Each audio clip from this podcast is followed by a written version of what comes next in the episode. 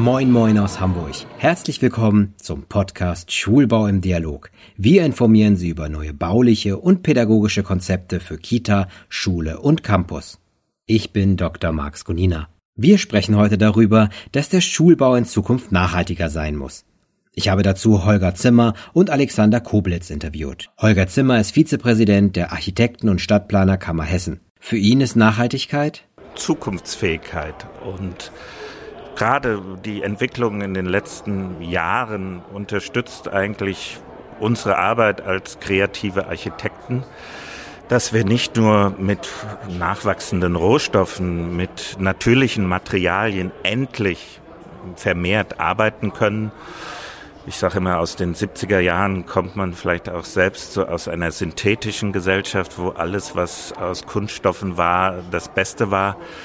Diese Zeiten sind Gott sei Dank vorbei, dass wir wirklich zu natürlichen Baustoffen, nachwachsenden Rohstoffen und Materialien finden, was die Ästhetik, die Gestalt einmal von Gebäuden nach meiner Ansicht, wenn sie richtig konstruiert sind, beträchtlich erhöhen. Aber auch äh, was die Akzeptanz in unserer Stadt, in unserer Gesellschaft angeht, ähm, auf eine viel höhere Akzeptanz stößt, als das die klassischen Bauten der vergangenen Jahrzehnte sind, die ja doch hin und wieder große Akzeptanzprobleme haben. Nachhaltigkeit hat bei Alexander Koblitz, Mitgeschäftsführer von Kleier Koblitz Letzer Freivogelgesellschaft von Architekten aus Berlin, viele Ebenen. Wenn es auf der baulichen Ebene natürlich ist, also wenn es um die Materialität von Gebäuden geht, geht es um schlanke Konstruktion, reversible Konstruktion. Es geht um letztlich Materialien, die recycelbar sind, wieder in die Stoffkreisläufe zurückgeführt werden können. Und es geht letztlich, und das betrifft eigentlich dann aber alles, nach meiner Auffassung, dass die inzwischen gesetzten Standards grundsätzlich in Frage gestellt werden. Und das sind Standards, die betreffen die Bauphysik, da sind wir bei der Materialität, das betrifft Standards wie den Brandschutz in meinem Vortrag, der meiner Auffassung nach viel zu repressiv ist. Es betrifft inzwischen Raumakustik, wo es neue Gesetzgebungen gibt, die ganz harsch sind und ganz viele Auflagen für das Bauen bedeuten. Und es bedeutet nach meiner Auffassung eine Lockerung der Gesetzestexte und vor allen Dingen eine Rücknahme von vielen Dienst. Also von vielen Standardregelwerken, die inzwischen nicht mehr als Empfehlung, sondern als Gesetz gelten. Was bedeutet das für den Schulbau? Wie kann dieser nachhaltiger werden? Zimmer sieht nicht nur Materialwahl als einen wichtigen Faktor für neue Schulen, sondern auch die Energiekonzepte. Das ist einmal die Materialwahl, ist die eine Schraube. Das andere sind die Energiekonzepte, die ja unmittelbar mit einem Gebäude verbunden sind. Vielleicht muss da die Architektenschaft auch noch aufholen und die Gebäudetechnik, das Thema Energie nicht als Disziplin der Fachplaner, Techniker zu sehen, sondern durch integrierte Konzepte, durch intelligente Konzepte, durch andere Materialien energiesparende Gebäude äh, zu bauen. Und wenn denn überhaupt Technik erforderlich ist, die so in das Gebäude zu integrieren, dass sie akzeptiert wird, dass sie vielleicht sogar hier und da auch ein gestaltendes Element sein kann. Und wenn dann noch das Gebäude als dritte Stellschraube in der Innenstadt vielleicht als Nachverdichtung, als Aufstockung realisiert werden kann und nicht auf der grünen Wiese am Stadtrand, sprich diesen Donut-Effekt fördert, dann haben wir schon einiges in den nächsten Jahren richtig gemacht und ich bin mir sicher, dass man da die Attraktivität der Städte, der Innenstädte vervielfachen kann. Gott sei Dank darf man es wieder denken, dass eine Schule und ein Kindergarten nicht isoliert am Rand der Stadt äh, platziert ist, sondern dass sie im Herzen der Stadt aufzufinden sind und vielleicht unten ein Kindergarten und in Geschossen darüber Wohnen angesiedelt ist. Natürlich ist dazu notwendig, ein Umdenken und auch Richtlinien, Normen, aber auch Gesetze zu ändern, dass nicht die eine Nutzung die andere als störend empfindet, sondern dass es ganzheitliches, gemeinsames ist, dass man so wieder denkt und zurückfindet zu attraktiven, lebendigen Innenstädten. Koblitz empfindet die restriktiven Regeln beim Bau von Schulen als größeres Problem, vor allem bezüglich des Brandschutzes. Moderne Schulen und nachhaltige Schulen erfordern ein neues Denken und die Neuentwicklung alter Standards. Heutzutage wird das Bauen nicht so sehr von Architekten, sondern eigentlich kann man fast schon sagen von Fachplanern von Gesetzestexten in einer gewissen Weise dominiert, sodass wir eigentlich nur noch innerhalb eines sehr engen Korsetts quasi innerhalb dieser Regelwerke operieren können. Und der Brandschutz für den Schulbau ist von essentiellem Charakter, also die Art und Weise, wie heutzutage Schulbau als große informelle Lernlandschaft verstanden wird. Das ist eigentlich mit dem Brandschutz, so wie er in vielen Bundesländern gehandhabt wurde, muss man fairerweise sagen, war gar nicht möglich. Ich rede da über diese gemeinschaftlichen Foren, die teilweise 80, 90 Quadratmeter groß sein sollen. Daran hängen dann die ganzen Klassenräume, Differenzierungsräume, dann noch die Lehrerinseln. Also das war eigentlich nicht machbar und diese großen offenen Räume wurden eigentlich immer wieder zerschnitten durch große Brandabschnitte. Das hat sich jetzt ein bisschen verbessert. Wir sind inzwischen bei 600 Quadratmetern Nutzungseinheiten, manchmal 800. Und wir können uns aber da, wie gesagt, am Ausland orientieren. Wenn in Belgien 1250 möglich sind, warum sollte das in unserem Land auch nicht möglich sein. Und damit gibt man eigentlich die Struktur vor eines Hauses, die natürlich, wenn sie denn diesen offenen Charakter haben soll und so, dass man, der natürlich auch einen Umbau immer wieder ermöglicht, ein Versetzen von Wänden, immer neue Raumsituationen, dass Räume transparent ausgebildet werden, also dass die klassische Flurschule war ja davon geprägt, dass es Anforderungen an die Wände geht. Man rennt quasi an einer Wand vorbei mit lauter Türen. Heutzutage können wir das und dann wollen wir das ja öffnen. Wir wollen großen Verglasungsanteil in diesen Lerneinheiten haben. All das ist abhängig von der Auslegung des Brandschutzes. Und es gibt eine ganz einfache Form und so weiter, dass man quasi mit einer Sprinklerung arbeitet, die aber aus irgendeinen unerkenntlichen Gründen absolut verpönt ist in Deutschland. Oder es gibt auch so Vernebelungskonstrukte, also wie man es aus dem Bibliotheksbau kennt, Interessanterweise hat mir ein Kollege gerade erzählt, dass in Frankfurt das möglich ist, weil Frankfurt durch die Hochhäuser an äußerst sensibilisiert ist, was brandschutzrechtliche Anforderungen betrifft. Also da gibt es quasi auch vom Bundesland zu Bundesland unterschiedliche Auslegungen und scheinbar scheint zum Beispiel Frankfurt in der Hinsicht sehr vorbildlich zu sein. Wie kann Schulbau nachhaltiger werden?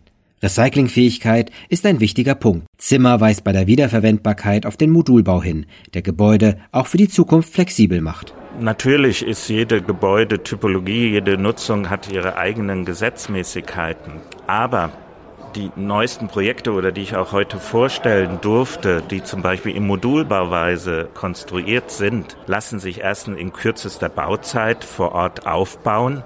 Aber sollte irgendwann auch mal das Gebäude nicht mehr genutzt werden oder eine andere Nutzung einziehen, beweisen die gebauten Beispiele, dass sie doch sehr flexibel gedacht sind, umgenutzt werden können und sollte man sie wieder erwarten, überhaupt nicht an dieser Stelle mehr brauchen, ist auch der große Vorteil des Holzbaus, des Modulbaus, ihn abzubauen und an anderer Stelle aufzubauen. Ich glaube, wir haben dieses Jahr beim Tag der Architektur erstmals ein Projekt, was zweimal hintereinander beim Tag der Architektur vertreten ist, sprich ein Modulbau, der an anderer Stelle wieder aufgebaut wurde und deshalb ausgewählt wurde, gerade das Gebäude, obwohl es schon bekannt war, obwohl es schon einmal dabei war, wieder zu zeigen, weil man dann eigentlich erst diese Vorteile begreift. Abgesehen, wir planen jetzt ein Pflegeheim in Modulbauweise.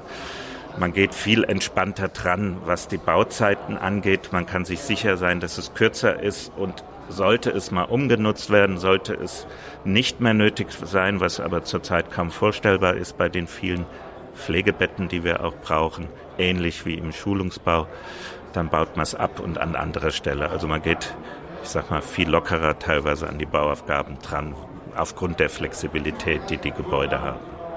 Koblitz ist davon überzeugt, dass es einen Wandel der Baukultur geben muss. Er kritisiert, dass heutige Neubauten weit entfernt davon sind, recycelbar zu sein. Also die bauliche Praxis, auch die Materialien, die wir verwenden in Deutschland, betrifft auch die Haustechnik, sind häufig Kompositwerkstoffe, die schwer zu trennen sind, schwer zu entsorgen sind.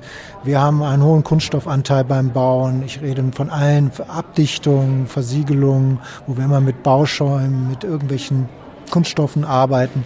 Also da ist das Bauen meilenweit von entfernt. Also das Bauen ist so komplex geworden, hat so hohe Anforderungen an Sicherheit und Komfort, dass es da ein, nicht einen Wechsel unterschiedlicher Gesetzestexte oder Regelwerke geben muss. Es muss eigentlich einen Mentalitätswechsel geben. Und dieser Mentalitätswechsel bedeutet, dass man sich von dem Komfort und dem Standard, der jetzt baulich gesetzt ist, trennen muss. Man muss sich davon lösen wieder. Man muss einfachere Konstruktionen finden. Man muss mehr natürlich dann auch Risiken, in Anführungsstrichen, wenn es denn überhaupt Risiken sind, in Kauf nehmen an Materialien weil man natürlich mit eigentlich mit vielen Werkstoffen arbeiten müssen, die, wenn sie denn nachwachsend sind, letztlich so in ihrem Ursprungsgehalt behalten werden müssen. Also auch wenn wir jetzt von Holzbau reden, reden wir bisher immer noch von Brettschichtholz, also von Verbundstoffen. Und da fragt man sich ja eigentlich auch, ist das jetzt mehr Kleber oder ist das mehr Holz? Also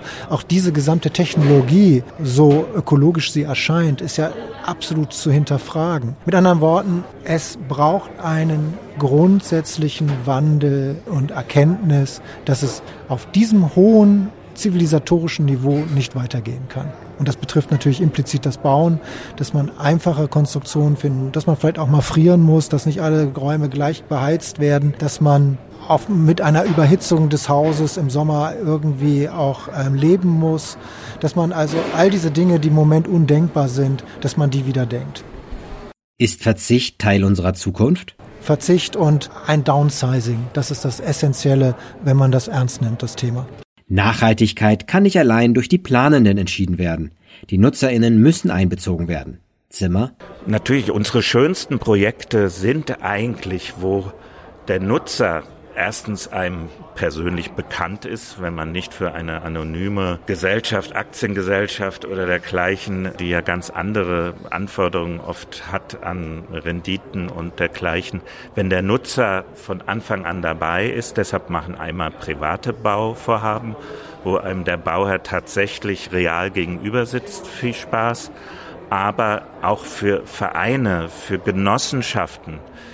Es entwickelt sich ja im Rheingebiet wieder auch eine Kultur der Genossenschaften für Wohnbauten, aber auch Vereine. Wir haben letzten Projekt fertig gemacht in Wiesbaden für eine Elterninitiative, die ein Gebäude, ein altes Gebäude nicht abgerissen haben, sondern es wurde umgenutzt, um Schüler nachmittags nach der Schule einen Ort zu geben, wo sie betreut sind, wo sie essen, wo sie die Hausaufgaben betreut bekommen.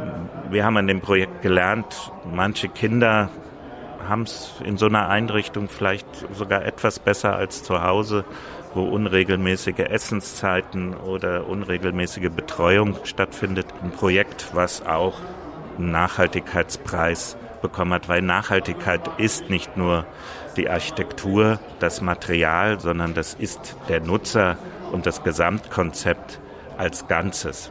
Koblitz fragt sich, ob nicht NutzerInnen die Standards festlegen sollten. Brauchen sie immer das technische Maximum? Reichen vielleicht andere Lösungen? Die Planer haben natürlich einen großen Faktor, was erstmal die Hülle, den Raum betrifft. So, da es viel, wie gesagt, da geht es um die Struktur des Gebäudes, da geht es letztlich um die Materialität des Gebäudes. Aber in der Nutzung geht es natürlich auch darum, wie hoch ist denn jetzt eigentlich der Anspruch der Nutzer? Und ich meine, der hat sich eben auch gravierend verändert, wenn ich das mit meinen eigenen Schulzeiten vergleiche, was die Anforderungen an Raumakustik sind, die gefordert werden teilweise von Lehrern.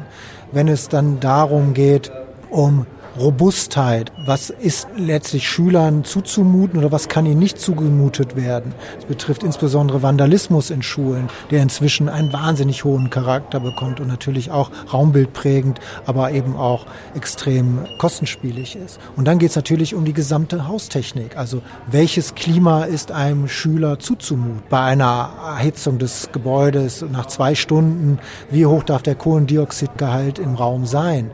All das sind im Moment Faktoren, die definiert worden sind. Und alle zu einem hohen technischen Ausbau führen. Und auch da muss sich der Nutzer fragen, ob es unabdingbar ist, diesen Standard zu fordern, ob er nur so seine Schüler belehren kann oder ob es nicht auch da wieder auch eine Angemessenheit an Lösungen gibt, die mit einer natürlichen Lüftung arbeiten, mit letztlich Lerneinheiten, die sich auch ans Klima anpassen, dass man am Nachmittag nur Unterricht gibt oder später abends oder ganz früh morgens. Also dass man sich, wie man das aus alten Kulturen kennt, eigentlich auch an die klimatischen Bedingungen etwas anpasst in seinem Tagesrhythmus.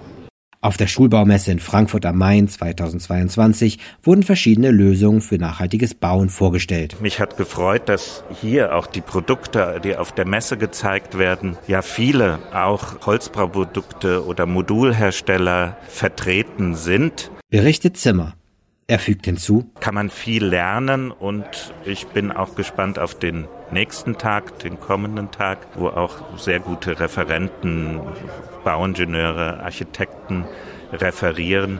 Ich glaube, für Architekten, Stadtplaner, aber auch für jeden, der nur halbwegs mit dem Thema Schulbau und darüber hinaus zu tun hat, eine sehr interessante Veranstaltung, sehr informativ und lehrreich. Als Architekt kann ich natürlich sagen, dass ich die Jahrhunderthalle noch nicht kannte als Architektur und allein das war für mich eine Reise wert. Sagt Koblitz. Sein Eindruck ist positiv. Ich kenne natürlich die meisten Produkte, die hier vertreten werden. Es ist freundlich. Schon sind wir am Ende unserer Folge zum Thema Nachhaltigkeit im Schulbau. Ich hoffe, wir konnten Sie inspirieren und frisches Wissen mit auf den Weg geben. Schulbau im Dialog ist ein Podcast des Kubus Medienverlags. Weitere Informationen zur Schulbau Internationaler Salon und Messe für den Bildungsbau und dem Schulbaumagazin finden Sie auf www.schulbau-messe.de. Unseren Podcast können Sie auf unserer Webseite hören, aber auch auf allen Endgeräten über iTunes, Spotify, Deezer, YouTube, Google Podcast oder Podimo. Abonnieren Sie uns gerne darüber. Wenn Ihnen der Podcast gefallen hat, empfehlen Sie uns doch weiter. Schreiben Sie uns an, wenn Sie Fragen, Kritik oder Vorschläge haben. Wir freuen uns über E-Mails an podcast.kubusmedien.de. Bis zur nächsten Folge. Ihr Dr. Marx Gonina. Tschüss!